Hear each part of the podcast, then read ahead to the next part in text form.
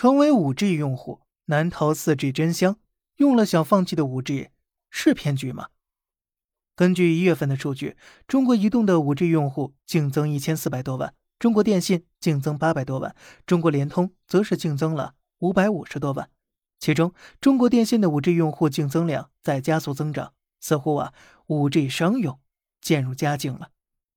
然而，通讯院公布了一月份国内手机市场的数据，狠狠的打了运营商一巴掌，五 G 手机销量创四个月新低，四 G 手机则是大幅反弹，创了。近十个月次高，从二零一九年开始销售五 G，在经过三年与消费者的亲密接触之后，没有让人欲罢不能，反倒让人联想起了前任来。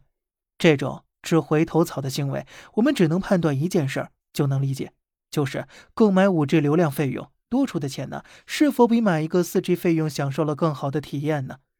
如果你觉得多花了钱用五 G，享受了更多以前没有用过的功能。得到了很多以前没有的新感受，并且都是你需要的，那么五 G 就不是骗局。如果你自己用了五 G 呀，感觉和之前好像没区别，那么很显然，针对你这就是骗局，因为你多花钱没有买到新东西，大家都觉得自己受骗了没有呢？其实啊，五 G 本身是一个标准和技术，不是骗局，反而未来可期。但是现在所有的五 G 手机和套餐。肯定都是骗局。基于五 G 吹得天花乱坠，描述的美好前景和应用场景都是骗局。他们忽略了一个最简单的事实：不要跟我谈未来，因为北京现在已经实现了五 G 网络全面覆盖。请问，北京进入了万物互联、人均 VR、远程手术全面落地生根、车辆全自动驾驶的美好愿景了吗？所有营销号或者是沸腾家们吹嘘的一切应用场景，苗头都没看见吧？同时，现在的五 G 呢，有点本末倒置了。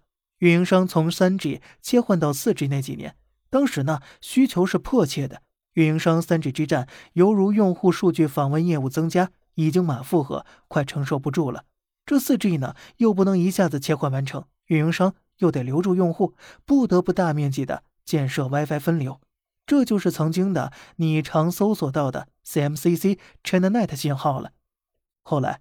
众望所归的 4G 全面建设好之后，让运营商过上了舒坦日子。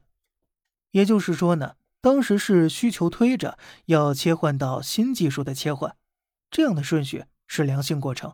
但是先切换技术，再去等待需求，这样做的结果就是代价过高了，背了一堆负债的普通消费者根本呢没有心理去管科技的死活了，最后。只有手机厂商恨不得把加钱刻在手机上，让五 G 手机赚得盆满钵满。